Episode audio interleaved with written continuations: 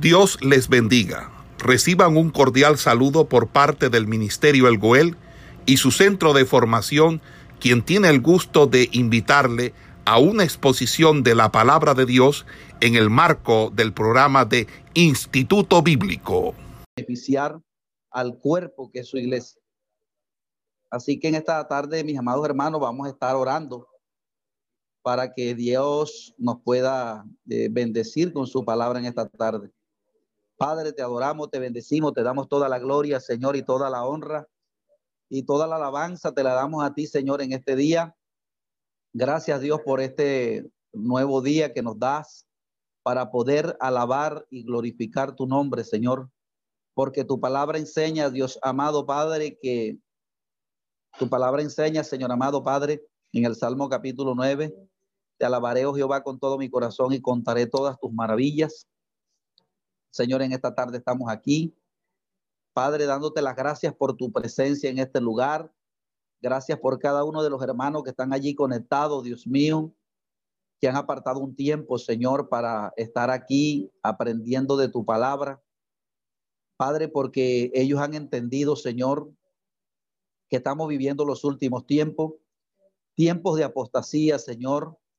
Padre, y es en estos últimos tiempos, Dios mío, donde la iglesia tiene que buscar el conocimiento de tu palabra, Dios mío, porque dice tu palabra, Dios mío, que por cuanto desechaste el conocimiento, también yo te desecharé del sacerdocio. Señor, te pedimos que en esta tarde, Dios mío, nos bendigas con tu presencia en este lugar, como siempre lo has hecho. Espíritu Santo, clamamos a ti, Dios mío, porque tú eres la persona, Dios mío, Señor amado, más importante en esta enseñanza. Y te damos, Señor, gracias por tu presencia en este lugar, reprendiendo, Dios mío, lo que se levanta en contra del conocimiento de tu palabra y de tu verdad. Y, y lo, lo sometamos debajo de los de los pies de Cristo, Dios mío. Y te damos las gracias en el nombre de Cristo Jesús. Amén y amén. Bien, mis amados hermanos, eh, en esta tarde vamos a concluir allí este primer, esta primera carta a los Corintios una carta, una carta bastante importante, ¿verdad? Porque aunque todas las cartas eh, del género epistolar, ¿verdad? En este estamos estudiando eh, el género epistolar. Sabe que la Biblia tiene varios géneros literarios, ¿verdad? El género narrativo, el género sapiencial, eso, eso eh, este, el género eh, epistolar, ¿verdad? Entonces, estamos en este género literario y eh, estas cartas fueron eh, destinadas a comunidades en particular, pero que la doctrina que los hombres de Dios y los consejos que dieron ahí son este, son mandamientos para toda la iglesia, eh, exceptuando, ¿verdad? Algunos casos, ¿verdad? Que eran en particular por la cuestión de la cultura y eso. Y, bueno, y, y ahora vamos, vamos a leer el capítulo 16, ¿verdad? El capítulo 16 es el cierre, es las salutaciones, ¿verdad? Que el hombre de Dios hace allí, pero que en él el, hombre de Dios también en todos sus, sus, en todos sus pasajes o capítulos finales de cada libro, el apóstol Pablo también consigna allí consejos para la iglesia que deben ser eh, eh, conocidos por nosotros. Entonces, eh, dice la escritura en, en los primeros cuatro versículos en estos primeros cuatro versículos del capítulo 16, eh, está eh, lo que se llama la colecta, ¿verdad? Que hace el apóstol Pablo para la iglesia que estaba en Jerusalén, los cristianos pobres, los cristianos, eh, va a decir así de la siguiente manera, en el nombre del Padre, del Hijo y del Espíritu Santo, vamos a ver los primeros cuatro versículos de ese capítulo, dice, en cuanto a la ofrenda para los santos, Hace vosotros también de la manera que os ordené en las iglesias de Galacia. cada primer día de la semana, cada uno de vosotros ponga aparte algo, según haya prosperado guardándolo, para que cuando yo llegue no se recojan entonces ofrendas. Y cuando haya llegado a quienes hubiere designado por carta, a este enviaré para que lleven vuestro donativo a Jerusalén. Y si fuere propio que yo también vaya, irán conmigo. Entonces, eh, pareciera que hubiera un contraste aquí, ¿verdad?, entre lo que se dijo en el capítulo anterior, porque en el capítulo anterior se conocen unos de los lineamientos teológicos que estuvimos viendo, ¿verdad? Que es la resurrección de los muertos, o sea, cómo eh, la resurrección de Cristo, eh, de alguna manera u otra, eh, no, nos beneficia a nosotros también. O sea, ese es el tema central de la Biblia eh, acerca de la resurrección de los muertos, o sea, cómo es la, la salvación. Y es un tema bastante importante, ¿verdad? Porque, porque, como lo dijimos anteriormente, con este tema de la resurrección de los muertos, el apóstol Pablo hacía eh, una, una diferencia entre las enseñanzas de la Biblia con respecto a las enseñanzas de la filosofía griega. Entonces, y, más aún con el gnosticismo, porque el gnosticismo era una de las doctrinas que, que habían hecho, o sea, que se habían camuflado, que se habían infiltrado, haciéndose pasar como de Dios. Entonces, cuando el apóstol aquí deja por sentado, ¿verdad? El, tema de la, de la resurrección de los muertos, para ubicarlos a ellos eh, en la doctrina como tal, en lo que nosotros creemos, en la esperanza que tenemos. Es una esperanza gloriosa, ¿verdad? La gente ignora esto. A veces, y esto es digno de predicarlo, a, menos, a veces, a veces eh, cuando yo voy predicando, eh, cuando predico así, el que se me sienta al lado, cuando voy en el taxi, cuando voy con alguien y le comienzo a predicar, la persona se sorprende cuando uno le habla de que, de que hay resurrección de muertos, la gente se sorprende. ¿Por qué? Porque la gente ha sido enseñada con la filosofía griega. Y la filosofía griega enseñaba varias posturas, que cuando el hombre moría, el hombre ya no existía más, que ya la persona, eh, la existencia que tenía aquí en esta tierra ya era ya, y cuando la persona moría ya la persona no, no, no tenía que rendir cuenta a nadie ni nada porque ya la persona dejaba de existir. Otros, ¿verdad? Otras culturas que tienen el, la creencia de que cuando muere van a reencarnar, como los budistas, ¿verdad? Y la, y la, y la, y la postura más delicada de, que dijimos que es la que más se parece a la doctrina cristiana, que es la, la, que es la creencia de, de, que cuando la persona muere el alma sigue viva. Esa, esa es el planteamiento gnóstico, porque eso es lo que enseñaban los gnósticos. Entonces estoy repitiendo, mis amados hermanos, ¿verdad? Para que no quede ninguna duda con respecto a esto.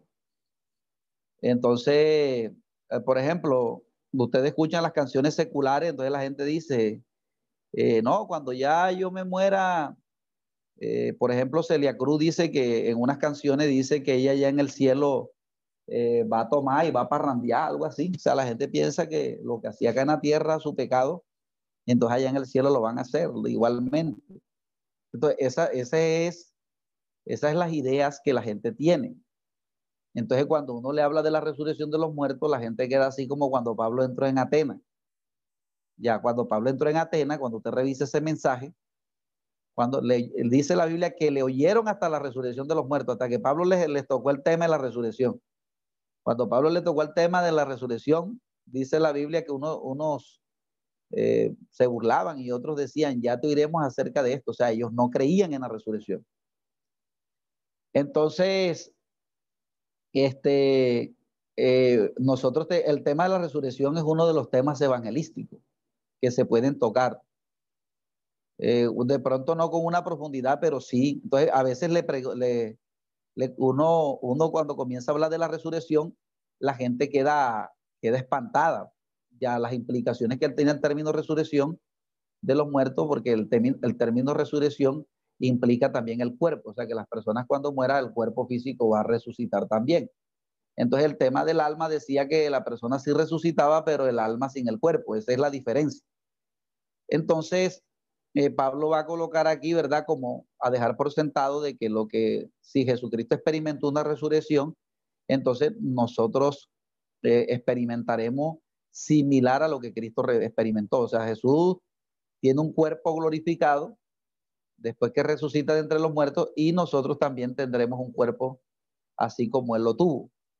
Entonces, algunos dicen que hay un contraste marcado aquí, ¿verdad? Y que no tiene que ver el, el lo que dijo en el capítulo 15 con respecto a lo que va a decir ahora.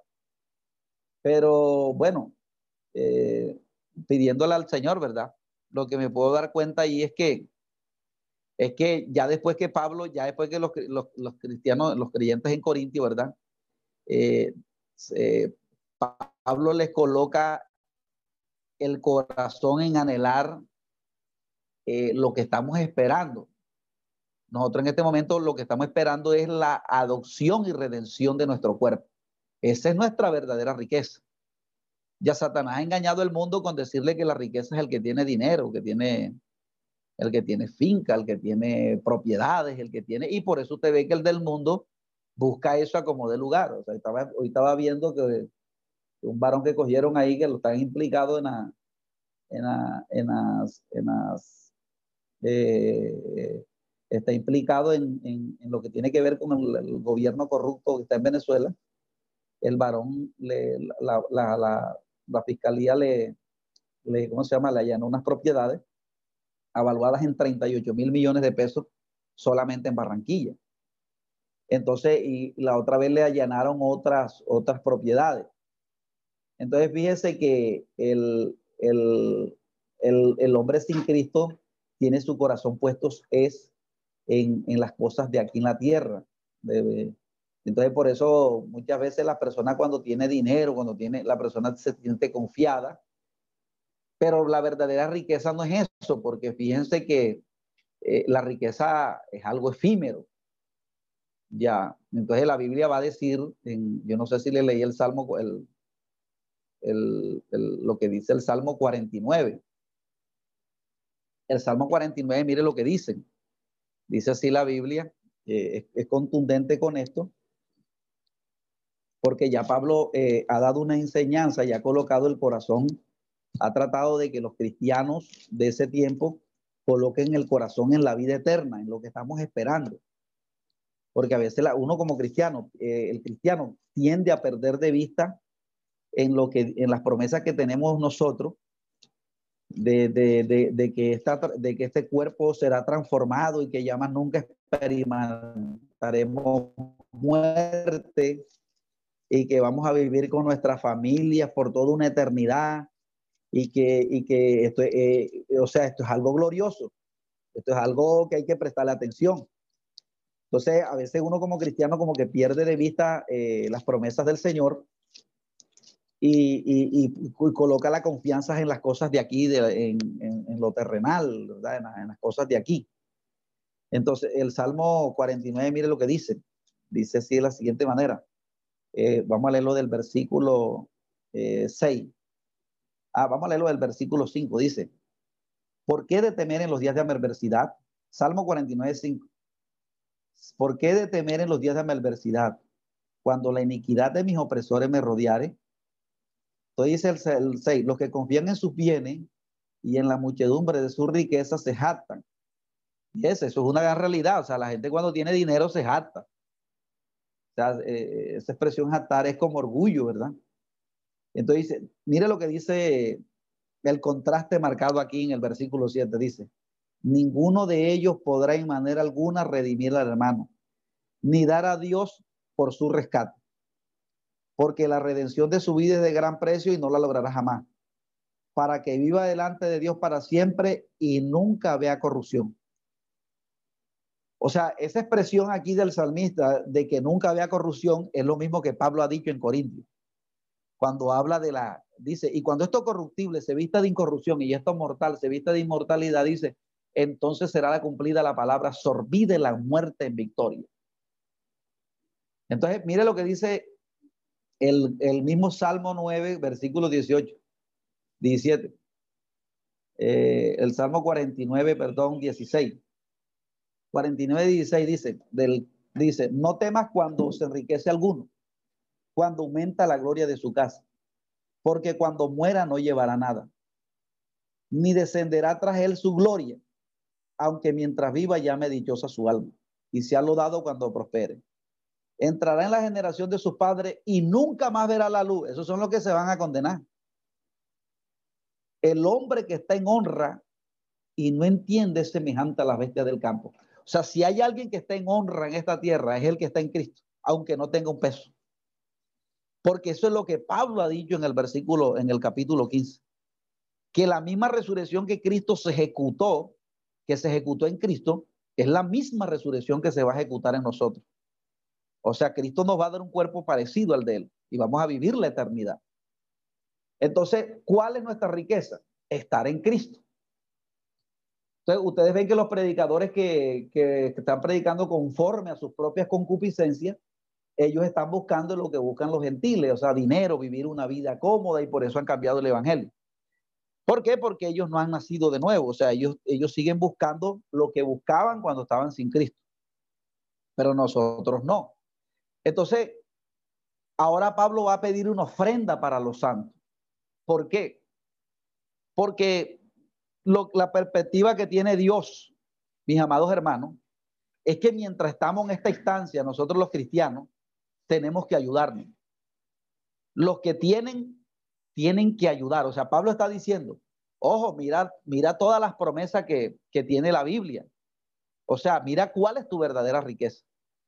Entonces, Ágabo, que es un profeta que está en, el libro de, de los Hechos, había profetizado la hambruna que venía para Israel.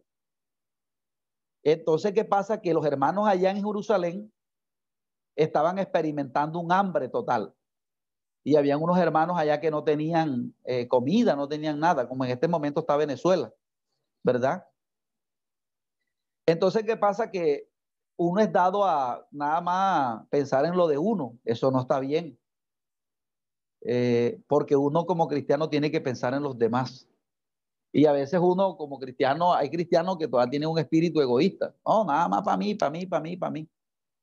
Ya, y, y, eso, ya Cristo quiere que pensemos como cuerpo. Y Cristo, y, y es lo que Pablo está, está dejando de relieve aquí cuando pide una ofrenda para los santos. O sea, indicando con esto que somos un cuerpo. Ya, Cristo, la Biblia dice que cuando nosotros nos reunimos a tomar la cena del Señor, eh, eh, no solamente recordamos, ¿verdad? Que, que la, que fue que la, nuestra justificación y santificación fue producto de la, de la, del sacrificio de Cristo, sino que también el significado es que somos un cuerpo. Y si somos un cuerpo, dice la Biblia que tenemos que amarnos los unos a los otros. Nosotros somos una familia. Ya, y una familia se ayuda. Ya, y es algo que, que, que hoy en día está escaseando. Hoy en día un pastor tiene una necesidad, el otro tiene una necesidad, y como la iglesia está dividida, todo el mundo aquí está sufriendo. Pero si, por ejemplo, si la iglesia estuviera unida y hay una familia, uno, un sector que está viviendo hermanos, que sean hermanos de verdad, porque es que hay gente que están en iglesia carnales, que ni quieren buscar de Dios, nada más quieren, nada más quieren ir a buscar la comida, pero, pero ellos no se quieren meter con Dios, sino que son carnales. Entonces, este, este, entonces, ¿qué pasa, mis amados hermanos? Que el apóstol aquí en estos primeros cuatro versículos dice la Biblia que va a recoger la ofrenda para los santos. Y por eso él comienza diciendo de la siguiente manera. Amor, no te quedaron 20, eh, perdón,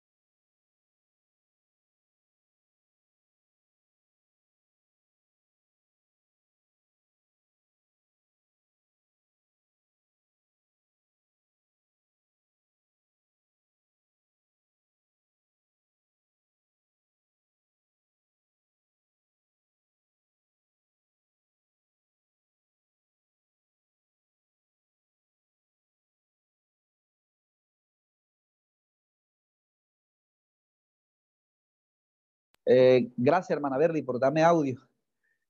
No, no entraba el audio. Gracias, hermana. Gloria a Dios. ¿Sí se escucha? Gloria a Dios. ¿Sí se escucha, hermanos?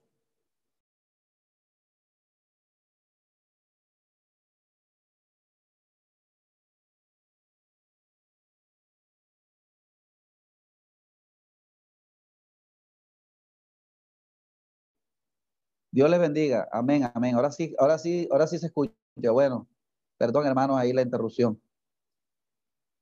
Eh, eh, eh, gracias, hermana Berly. Este, bien, mis amados hermanos, entonces decíamos que el apóstol, el profeta Ágabo había profetizado un hambre que vendría para Jerusalén y esa profecía evidentemente se cumplió. Entonces, recuerde que Pablo ya no estaba en territorio judío, sino que estaba en el Asia, en el Asia Menor, ¿verdad? Y él pide esta ofrenda para los santos. Y esto ha desatado una polémica en este tiempo diciendo que, que, Pablo, que, la Biblia no habla de diezmo, que este es el único pasaje donde Pablo pide unos donativos, pero la Biblia no habla de diezmo. Entonces, yo la verdad no sé por qué este, relacionan el diezmo con esto, porque esta es una, una ofrenda que Pablo pidió eh, una ofrenda exclusiva que Pablo pidió para los, para los hermanos eh, que estaban, eh, los, santos. Mire la expresión que Pablo va a utilizar, la expresión santo. La palabra santo en griego es kados, ¿verdad? Eh, perdón, en hebreo. En, griego es agio, en, hebreo es kados y significa separado, apartado para el Señor. O sea que no eran cualquiera personas las que iban a recibir este donativo ya porque eh, es lo este, este, eran hermanos que estaban experimentando una situación difícil y Pablo pide la ofrenda para ellos. Entonces él va a decir que cada día, ¿verdad? En, eh, que cada uno en la semana apartara algo para que cuando él fuera, ¿verdad? No se recogieran ofrendas. Entonces también decía que él iba a designar algunas personas, si fuera que fuera él, pero iba a designar unas personas espirituales para que llevaran el donativo a Jerusalén. Entonces, no sé por qué relacionan esto con los diezmos. Algunos comentaristas dicen que el diezmo no tiene eh, una doctrina clara acerca de, la, de, pedir los diezmos y por eso algunos va a decir que como el Nuevo Testamento no habla de los diezmos, entonces, entonces no hay que pedir diezmos. Pero esa es una idea descabellada este, marcionista, porque Marción fue el que dividió la, en la Biblia del Antiguo Testamento y el Nuevo Testamento. Entonces él consideraba que si el Nuevo Testamento, eh, si algunas enseñanzas que estaban en el Antiguo no las decía el Nuevo, entonces ya él las descalificaba como, como si no fueran de Dios. Pero mis amados hermanos, toda la Biblia para nosotros es importante, tanto el, la Torá, tanto los libros, los libros sapienciales y los libros de los profetas, para nosotros son, son son doctrinas. Y hay doctrinas que se encuentran en el Antiguo Testamento que tienen su validez. Así el Nuevo Testamento no las diga, pero tienen validez para nosotros. Entonces, de pronto el tema de los diezmos un tema que, que, que no fue tocado ni tratado por, por, los, por los apóstoles del primer siglo, porque no eran eh, de pronto temas importantes de tratar. Imagínense si los apóstoles tratan todos los temas. Entonces, hay temas que Pablo, que los apóstoles del primer siglo no consignaron en la Biblia, pero eso no significa que eso, que eso, que hoy en día no haya que diezmar. Entonces, de alguna manera u otra, el, cuando Jesucristo le preguntan en, en, el capítulo 23 de Mateo, ¿verdad? Cuando el apóstol Pablo, perdón, cuando, cuando Cristo en Mateo 23 comienza a hacer una amonestación a los escribas y a los, a los fariseos, en, en el capítulo 23 del libro de Mateo, Jesucristo eh, le va a decir que, Cristo va a dar aval ahí para el diezmo. Ahí en ese pasaje, lo que, es una manera implícita, no abiertamente. Pero cuando uno, cuando Jesucristo dice, este, eh, hipócrita, que diezma y lamenta y el comino.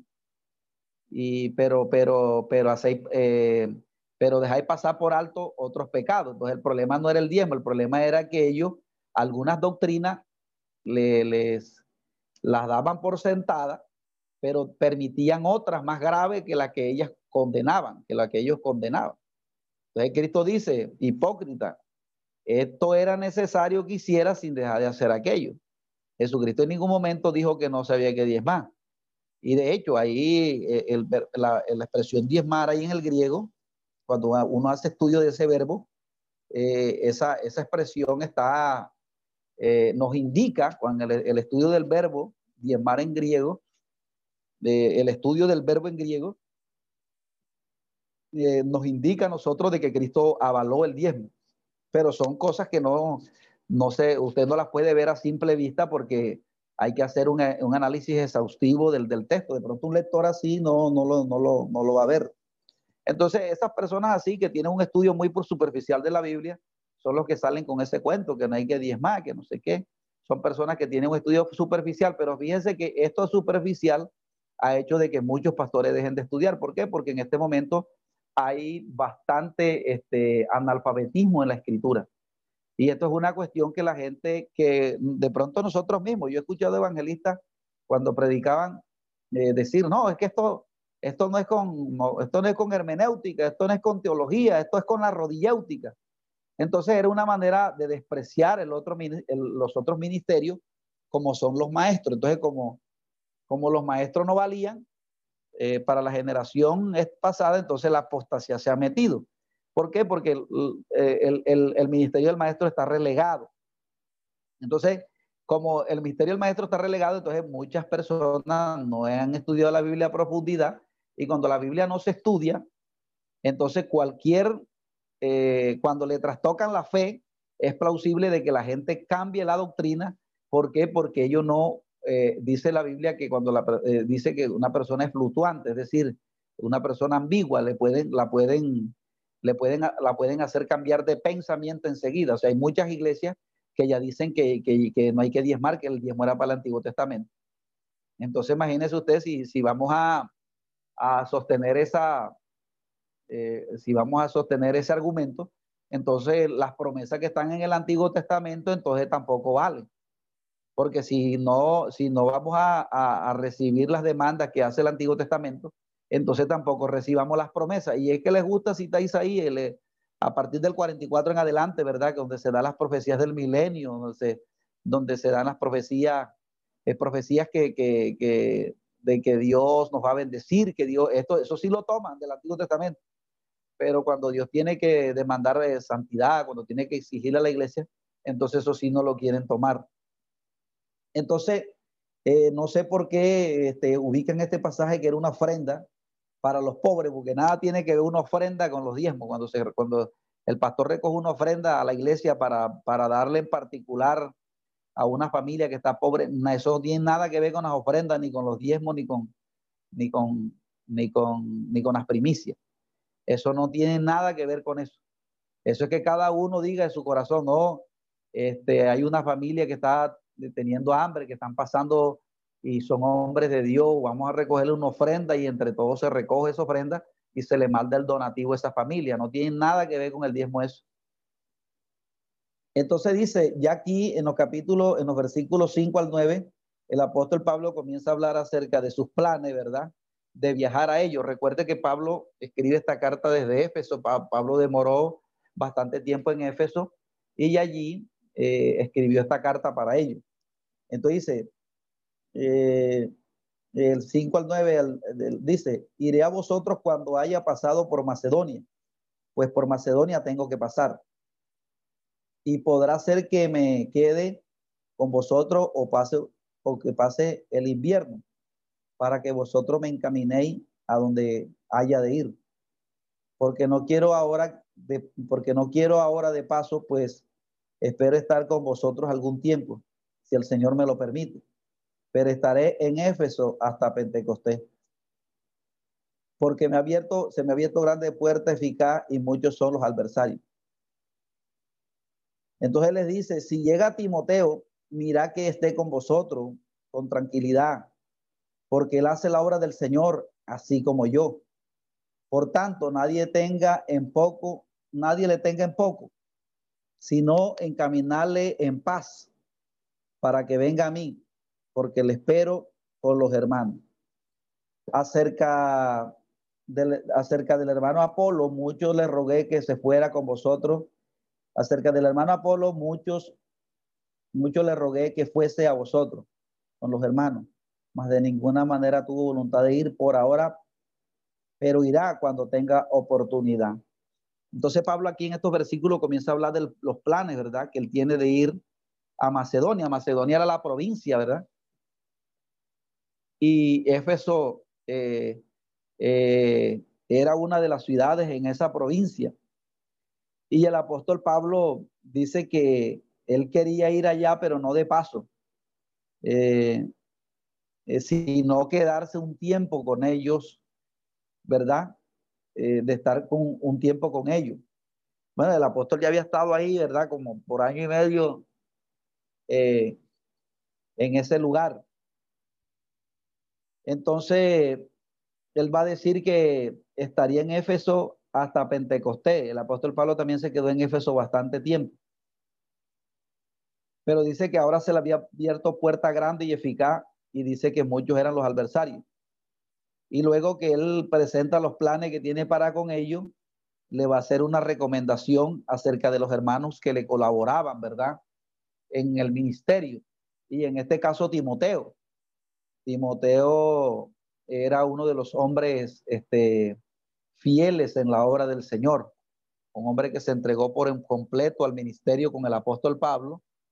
Y, usted sabe que cuando un ministerio eh, va, formando discípulos, eh, eh, se tiende a, no, recibir con, el mismo aprecio o, de pronto con, la misma autoridad a, los, a los discípulos que está haciendo, que hacen los hombres de Dios. Porque fíjese que el apóstol Pablo era un varón que hacía discípulos. Sea, cuando Pablo murió, el ministerio no se fue con él. ¿Por qué? Porque Pablo entrenó a muchas personas. Pablo entrenó a Timoteo, entrenó a Tito, entrenó a Sila, entrenó un poco de personas, hermanos, y los, los, adoctrinó y les entregó la doctrina para que cuando él muriera, los hermanos ya estuvieran entrenados y así el legado no se perdiera. Entonces, él le va a decir a ellos, ¿verdad? Que, que no lo tengan en poco. Eh, y le va a decir la razón. Dice, porque él hace la obra del Señor así como yo. Entonces, por, por tanto, nadie le tenga en poco, sino encaminarle en paz para que venga a mí, porque le espero por los hermanos. Entonces le va a dar la recomendación acerca de cómo tenían que recibir al hombre de Dios, ¿verdad? Que en este caso era Timoteo, que también estaba trabajando eh, para contribuir la fe en ellos, para que no se desviaran ni se metieran eh, doctrinas de error en ese lugar. Entonces, estos, estos versículos hacen referencia a, estas salutaciones y a los planes que él, perdón, a los planes que él tenía de, de ir para con ellos. En los versículos finales dice, velad y está firmes en la fe, apartado, portado varonilmente y esforzado. Todas vuestras cosas sean hechas con amor, Hermano, ya sabéis que la familia de Estefana es la primicia de Acaya y que ellos se han dedicado al servicio de los santos.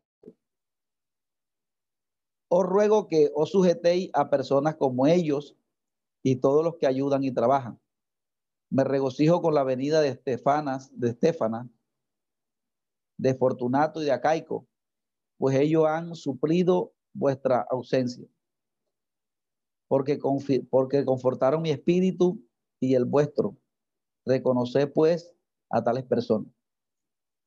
Eh, perdón, mis amados hermanos, la provincia de, de, Corintio era Calla. La provincia de, de, de Corintio era Calla. Una provincia en ese tiempo era como un departamento, ¿verdad? Así como eh, eh, Atlántico es, Barranquilla es una ciudad de, este departamento, así lo que dice ahí, o sea, Calla era la provincia, o sea, como el departamento, y Corintio era una de esas ciudades. Eh, ahí lo vimos en, el mapa. Y Macedonia era otra provincia, ¿verdad? Pero Macedonia estaba en otras ciudades, como Filipo, estaban otra, otras ciudades allí. Tesalónica estaba en esa otra provincia. Entonces, eh, dice, os ruego que os sujetéis a personas como ellos. El versículo 19 dice, la iglesia de Asia os saluda. Aquila y Priscila, con la iglesia que están en su casa, os saludan mucho en el Señor. Entonces, aquí, eh, antes de dar las salutaciones finales, eh, ¿verdad? Él comienza a dar una clase de imperativo. Recuerde que cuando se habla de imperativo, ¿verdad? Cuando los verbos están en modo imperativo, es una orden que se le está dando a la persona. Ya no es una opción para el hombre, sino que es una orden. O sea, porque una, una, una, una cosa es que me digan a mí, Orlando, este, eh, si puedes ir, si puedes ir al portal del Prado. Entonces, eso es una, o sea, eso es como algo opcional. Si yo puedo ir, pero otra cosa es que me digan, tienes que ir. Entonces, cuando ya me dicen tienes que ir, la autoridad que está por encima de mí, entonces ya es una orden. Entonces, aquí estos verbos como velar, ¿verdad? Está firme, portado varonilmente y esforzado, eh, son imperativos. Imperativos, son órdenes que se nos están, Pablo se le está dando a la iglesia, ¿verdad? Primeramente que, que, eh, ¿verdad? Y todos nosotros conocemos a qué se refiere ese imperativo, velar, velar. Se nos, Pablo nos manda, les mandó a ellos a que velaran, ¿verdad? Y, y, y, el que vela, el que ve la verdad es más o menos como el que, la idea que se transmite es como, como alguien que está eh, siempre eh, despierto, atento a lo que puede suceder. Entonces, estos, estos imperativos no se ubican solamente para los corintios, es para toda la iglesia. Toda la iglesia, eh, nosotros tenemos que tener esta, esta actitud de velar y de estar firme. Entonces, no solamente velar, sino de estar firme. Y cuando la Biblia nos habla de estar firme, ¿verdad? Nos está hablando acerca de la doctrina. Imagínense ustedes cómo, cómo ya en este tiempo el apóstol Pablo exhortaba a la iglesia a que estuviera firme, firme en la doctrina, firme, eh, eh, firme en el Señor. Entonces, eh, estar, velando es estar despierto, estar, estar atento. Entonces, Él los exhorta, ¿verdad? Que estén alerta, que estén vigilantes eh, acerca de, lo que ya ha recomendado anteriormente. Porque ¿cuáles fueron las recomendaciones que Pablo dio anteriormente? O sea, ¿cuál era el tema que venía tratando en los, en los, en los en los capítulos anteriores al tema de la resurrección. Venía tratando con los temas de, las divisiones, de los orgullos que se producían por, por causa de, algunos hermanos que, no, no, tenían los dones para, para beneficiar el cuerpo, sino que querían era hacer un, querían hacer como, una, como un nombre con los dones. Entonces Pablo le está diciendo a ellos que, que tienen que velar para no dejar eh, ¿verdad? Meter, eh, eh, para no dejar meter nuevamente esas divisiones dentro de la iglesia. Es la recomendación que Pablo le hace aquí, porque de todas formas ustedes saben que, a veces nosotros pensamos que el diablo venga con cacho a la iglesia o, o como se les ha pintado el, el, el, satanás griego a la gente, ¿verdad? O, o, la gente lo ve, no, que el demonio, no, y hay hermanos que, mejor dicho, paran obsesionados con el diablo. No, imagínate tú que vi una serpiente anoche y vi al diablo y lo vi, lo vi. La gente está obsesionada con el diablo, este, eh, con espanto, que la Satanás se le presente con espanto, pero Satanás no se le presenta a la iglesia con espanto. Satanás le mete, el, el, el, diablo se le mete a la iglesia con contienda, con orgullo, con divisiones. Eso ahí, cuando usted vea que tiene orgullo en su corazón, que quiera hacer un culto para usted solo, y que usted, ese, ese sí es el enemigo. Bueno, ¿verdad? Bueno, de pronto a alguien se le, se se aparece un espanto. A mí nunca me aparece un espanto. Pero Dios no quiere que estemos atentos a los espantos, porque Satanás a nosotros Dios nos ha dado autoridad sobre los demonios. Pero, pero si tenemos que estar atentos es cuando el diablo nos quiere meter división en la iglesia. División, que es lo que está pasando hoy en día. Esa es una división de, la, de, la, de, la, iglesia. Eso, eso, eso sí es algo que hay que prestar atención. Entonces, eh, los, los, manda a velar y a estar firmes, ¿verdad? estar firmes en la doctrina, estar firme a que no se dejara mover fácilmente, eh, a estar firmes en la fe. Y el, término fe ahí está relacionado con la verdad, firmes en la verdad. Recuerda que Cristo dijo, conoceréis la verdad y la verdad hará libre. O sea, firme en los lineamientos que Dios le había dejado sea, no solamente tiene que conocerlo, tiene que permanecer en ello. Eh, entonces, eh, eh, portados varonilmente. algunos dicen que esta era una expresión para, para hablar de, de que la persona fuera fuerte, de que fueran fuertes y fueran personas con carácter es lo que más o menos este, eh, transmite portado varonilmente, de ser, eh, de ser, de ser creyentes que deben estar eh, firmes y decididos en la fe. Por ejemplo, nosotros en este tiempo tenemos que estar firmes, mis amados hermanos, con lo que está pasando. Este, yo hago la hora evangelística en los transmetros, en los buses. Y, y, estoy predicando porque estoy viendo que el izquierdismo se quiere montar en Colombia y que la ONU viene aprobando leyes que están llevando a la gente al, al o sea, legalizándoles el pecado.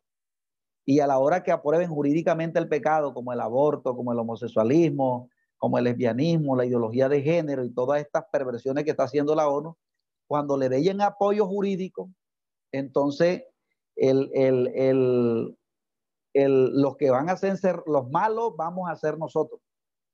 Entonces la gente hay que alertarla para que cuando vengan esos referendos, por ejemplo, cuando se votó aquí por la, cuando se votó por, la, por los acuerdos de paz, los acuerdos de paz era que, supuestamente usted votaba para la paz, pero implícitamente usted estaba autorizando a, a la ONU para que para que implementara la ideología de género en Colombia, en las instituciones públicas y privadas, enseñarle a un niño que él no nacía hombre ni mujer, sino que la sexualidad era una construcción social. Y entonces, entonces la persona votaba supuestamente por la paz, pero implícitamente le estaba dando autorización a estas organizaciones para que, para que implementen esta educación que es anticristiana. Entonces, uno frente a esto, mis amados hermanos, tiene que estar firme, uno tiene que estar firme en las convicciones de la fe, en la verdad, frente a la apostasía, pero uno también tiene que hacer, eh, uno tiene, la iglesia en este tiempo tiene que estar activa, activa. Y el otro día venía predicando en el Transmetro, venía predicando y, venía predicando un tema y cuando yo me bajé, yo me pasé de la estación y cuando me bajé, un señor se me acercó y me dijo, me tenía que quedar en tal estación, pero esperé hasta que se terminara el mensaje porque me estoy dando cuenta de la maldad que le quieren hacer a nuestros hijos en Colombia, porque estoy viendo la maldad. Entonces, fíjense ustedes cómo los inconversos se están dando cuenta de algo.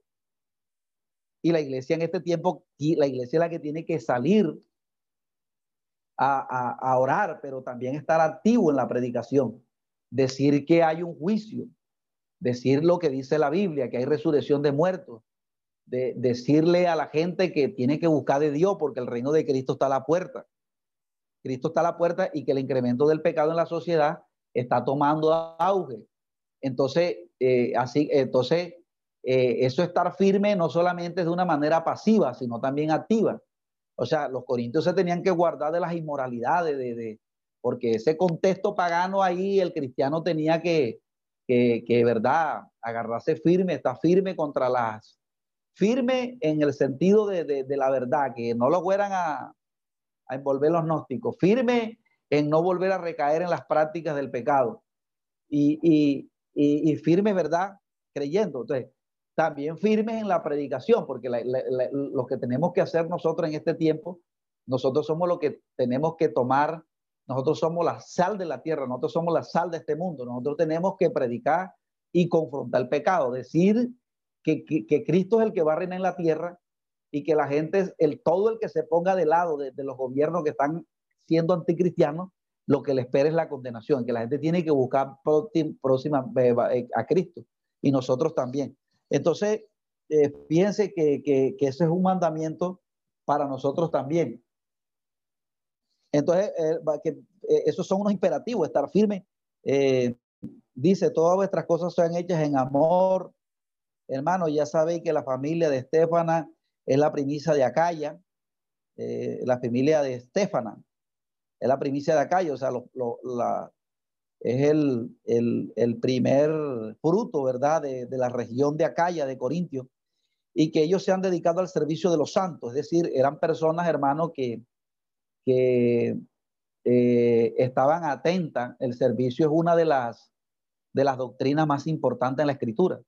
La gente hoy en día quiere ministerio sin antes servir. No quieren servir a, a los que ya van arriba, sino que todo el que viene eh, por ejemplo, el otro día estaba compartiendo con mi esposo, o sea, eh, que a veces la gente tiene una actitud que no, que, que quién va a hacer el aseo. Ah, no, yo lo hice ayer. Entonces, no, yo no lo hago hoy porque, porque, porque hoy le toca al otro. Entonces, se ve el servicio como cuando fuera algo secular. Pero resulta, mis amados hermanos, que en la iglesia cuando le toca a otro y, si el otro no lo hace, lo hago yo, porque de ahí del servicio es donde Dios le da el respaldo a la gente. Por eso usted ve predicadores que esa gente que no quiere servir, que, que, todo lo quieren hacer así, cuando esa gente va a predicar, eso Dios no los va a usar, eso, porque a la gente tiene que servir primero. Y uno comienza por ahí sirviéndole a los demás, sirviéndole a los santos, sirviendo en la iglesia. Eh, eh, siempre que hay, que hay convocatoria en la iglesia para tirar escombros, para hacer lo que sea en la iglesia, el trabajo, yo ahí estoy, ahí estoy eh, colaborando para Dios, porque es que yo sé que eso no es para el hombre, eso es para el Señor. Y, y, fíjense cómo, cómo el servicio del, del servicio fue que Dios llamó a Esteban para la predicación. Y del servicio salió Esteban y salió Felipe.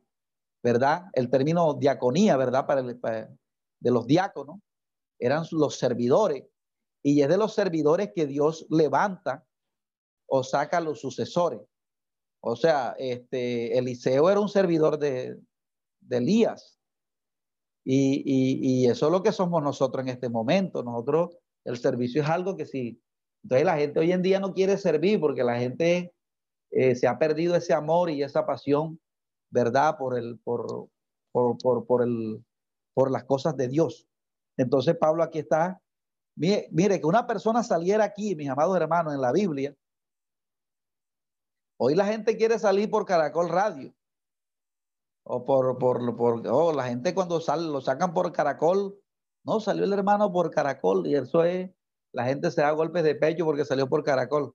Pero vea, hermano, estar el nombre eh, este, que esté el nombre de Estefanas aquí, eh, será porque era una mujer que, que, era una mujer de Dios. Eso es una honra que el nombre de uno esté aquí en esta Biblia. Imagínese usted, dice aquí, me regocijo con la venida de Estefanas, de Fortunato y de Acaico, pues ellos han suplido vuestra ausencia. Fíjese usted que esos nombres estén aquí, eh, eso es un privilegio, que los nombres estén en la Biblia los nombres de los hermanos que están en la Biblia, eso es una honra. Dice, porque confortaron mi espíritu y el espíritu y, el vuestro. Reconoce pues a tales personas. Eh, la iglesia de Asia os saludan. Aquila y Priscila, eh, que está en su casa, os saludan con mucho en el Señor. Bueno, ya ustedes conocen bastante acerca de Priscila y Aquila, ¿verdad? Que fue los que encaminaron a Apolos cuando él aún todavía no, no conocía, ¿verdad? Eh, lo que había acontecido en Pentecostés y él todavía predicaba con el, con el bautismo de Juan. Entonces dice, os saludan todos los hermanos, saludados los unos a los otros con ósculo santo. Yo, Pablo, os escribo esta salutación de mi propia mano. El que no amare al Señor Jesucristo sea anatema. Eso es algo bastante, eh, y, y, agrega, el Señor viene. Esto es algo bastante importante de analizar. O sea, cuando leí esto me impactó. Me impactó porque dice, el que no amare al Señor Jesucristo sea anatema. Y nosotros mostramos a Dios el amor a Dios con el servicio. O sea, por, eso es que Satanás en este último tiempo está enfriando mucho cristianos con, con los medios virtuales, con el entretenimiento, con el televisor, con el celular, con la, gente se entretiene con todo y no lee la Biblia. Y si la gente no comienza a, llenar su corazón de la palabra de Dios, no va a sentir amor hacia las cosas de Dios. Porque recuerde que en el decálogo, el primer mandamiento es, hoy Israel, amarás a Dios sobre todas las cosas.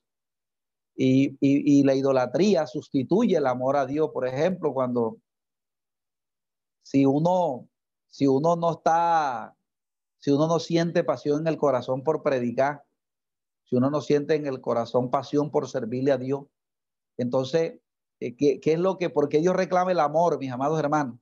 Porque el amor es la, ese sentimiento que, que impulsa a uno a hacer las cosas con compromiso, el amor.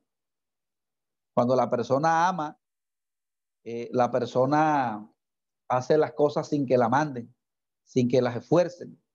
Pero cuando la persona pierde el amor, entonces hay que estar detrás de ellas, mandándolo, para que las personas hagan las cosas como a la fuerza. Por eso la Biblia va a decir que maldito el que haga la obra indolente. Entonces, esa indolencia es verdad de, de no sentir pasión por lo que se está haciendo. Entonces, si se pierde el amor, significa que se pierde la relación con Dios, porque el amor es, el amor es es algo que se imparte. O sea, yo amo cuando estoy cerca de Dios. Cuando yo, una persona ora, una persona lee la Biblia, imposible que no sienta una pasión por servir a Dios. Eso es imposible. Pero si la persona aparta la oración, aparta la, la y, aparta la Biblia y no le dedica tiempo a preparar un mensaje, no dedica tiempo a preparar un estudio para contribuir en la obra de Dios, porque hay personas que, que no están como si nada, o sea, no, no, no dicen, no, voy a preparar un mensaje para que el día que yo predique, hermano, yo pueda contribuir con mi don a la iglesia. Entonces hay gente que está ajena de eso. Por eso los que predican en la iglesia siempre son dos o tres y el resto qué. Entonces la gente como que no, que yo, o sea, hay gente, la gente no quiere asumir compromiso con la obra de Dios, sino que la persona quiere estar como así, como que se pase el tiempo. Y la Biblia dice, que nadie en la iglesia esté ocioso. Todo el que está ocioso, Satanás tiende a llevarlo nuevamente al pecado. Así fuera que estaba el pueblo de Israel. El pueblo de Israel, cuando venía por el desierto y todo lo tenía bien, se colocaron ociosos. Y cuando se colocaron ociosos, llegó el pecado. O sea, uno aquí en el Señor no debe estar ocioso. Uno debe, y entonces eh, dice que amarás a Jehová con todo tu corazón, con toda tu mente y con toda tu alma. Por eso Pablo va a decir que el que no ama al Señor, el que no amara al Señor Jesucristo, sea anatema, o sea, sea maldito. Ese es el, bueno, el término griego para maldición, ¿verdad? Uno siente que no está amando las cosas de Dios, si uno siente que, el corazón de uno este, está es amando otras cosas que no tienen nada que ver con las del reino, entonces, mis amados hermanos, es tiempo de orarle a Dios. Tiempo de orarle a Dios, de pedirle a Dios en un ayuno, Señor, eh, eh, coloca la eh, que mi corazón pueda sentir una pasión por tus cosas, que yo pueda sentir una pasión por tu obra, que yo pueda contribuir mientras estoy en vida, ¿verdad? A otras personas para que se salven. Entonces, eh, me sorprende esa advertencia que hace el, apóstol Pablo ahí. Y mire lo que va a agregar, el Señor viene. El Señor viene. Por eso, eh, eh, todo lo que reemplace el amor a Dios, idolatría. Y, mire lo que dice Apocalipsis, dice que los idólatras no tendrán parte en el reino de Dios. Y la idolatría es, es cuando, mi corazón, cuando mi corazón no siente amor por las cosas de Dios, mi corazón está en idolatría. Eh, eh, este, y imposible que nosotros no amemos al Dios que nos ha dado la vida, ¿verdad? Mire tremenda promesa que hay ahí de, de nada más de lo que está esperando, lo que estamos esperando nosotros. Dice la Biblia, la adopción y redención de nuestro cuerpo. Eso es algo glorioso, mis amados hermanos. Esa es nuestra riqueza. Es la verdadera riqueza. Que mi cuerpo se ha transformado en un abrir y cerrar de ojos. Y es que la iglesia que ame al Señor es la que se va en el arrebatamiento. Ese es el que se va.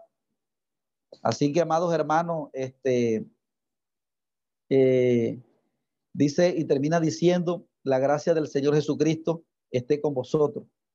Mi amor en Cristo Jesús esté con todos vosotros. Amén. O sea, mi amor en Cristo Jesús.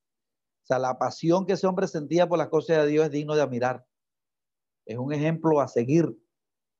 Entonces, este, eh, ayer iba, eh, iba en un taxi y cuando yo me monté, eh, me monté así de rapidez y el varón me comenzó a hablar de vulgaridades, de cosas así. Y cuando de repente yo comencé a predicarle, cuando el varón vio que yo le comencé a predicar, el varón se sintió como apenado.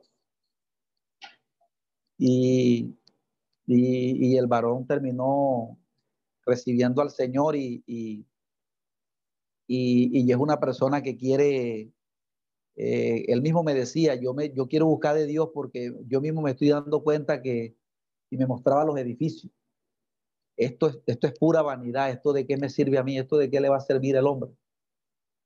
Entonces, eh, el, varón dice que tiene una, sentí una necesidad de buscar de Dios, de, y, bueno, y comencé a predicarle allí. Entonces, si se dan cuenta, mis amados hermanos, si uno se queda callado, este, eh, eh, entonces de pronto la persona pierde la posibilidad de escuchar, ¿verdad?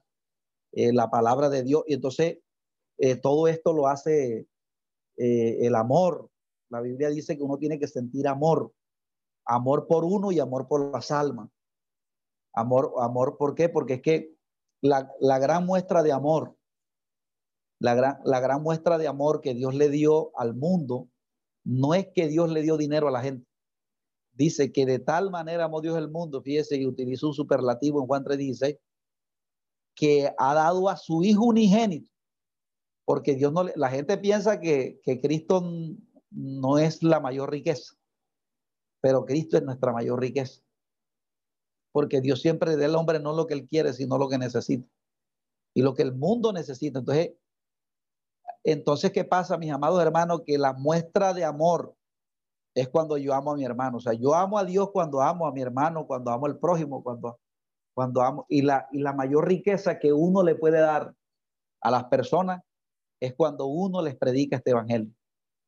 Porque una persona que se convierta al Señor es la mayor riqueza porque ellos van a estar agradecidos. Al, principio estarán renuentes, pero después cuando ya el Espíritu Santo comienza a convencerles, a abrirle entendimiento, entonces ellos eh, agradecerán un día porque alguien se les acercó a predicarles este evangelio.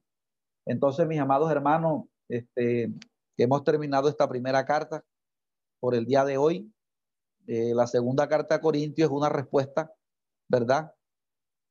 Pablo le escribe también en, eh, acerca de, algún informe que le dieron de, cómo los hermanos en Corintios habían, eh, habían tomado una postura de arrepentimiento y él comienza a dar otros consejos allí en la segunda epístola. Algunos dicen que esta epístola se escribió unos tres, cuatro meses después de él haber escrito la primera.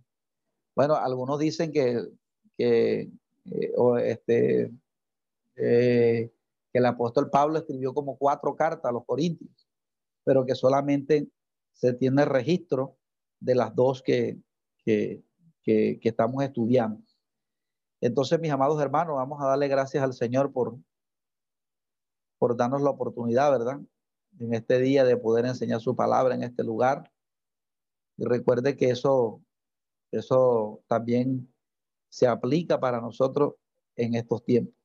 Vamos ahora, Padre, te alabamos, te bendecimos, te damos toda la gloria, toda la honra, Señor, y toda la alabanza a ti. Dios, en esta tarde, Dios mío, te doy las gracias por habernos permitido estar en este lugar, alabando y glorificando tu nombre, Señor. Te pedimos, oh Dios, que esta palabra se quede sembrada en nuestros corazones. Dios mío, ayúdanos en este tiempo, Dios mío, a, a que tu cuerpo, que la iglesia, Señor, cada día podemos crecer en el amor, Dios mío, en el amor que viene de ti, en el amor que viene, Señor amado, a través de nuestra relación contigo, mi Cristo. Ayúdanos, Dios, a amarte a ti, Dios. Ayúdanos a amarte en este tiempo, Dios mío. Mira a cada uno de nuestros hermanos que están aquí, que han apartado su tiempo, Señor, para escuchar estas clases. Te pido, Señor, que los ayudes a permanecer que les ayude, Dios mío, a permanecer en el conocimiento de tu palabra. Dios mío, a poder entender, Dios, lo que está escrito allí, Dios mío, para no enseñar más de lo que tú has escrito, para no agregarle ni quitarle a tu palabra, porque tenemos una responsabilidad, Señor, con esta palabra, Dios. Te damos las gracias, Señor, en el nombre de Cristo Jesús. Amén y amén. Bendice cada uno de nuestros hermanos de una manera gloriosa en esta tarde. En el nombre de Cristo Jesús. Amén y amén. Esperamos que este estudio haya sido de bendición para su vida y ministerio. A Dios sea la gloria. Este es el Ministerio El Goel, vidas transformadas para cumplir el propósito de Dios.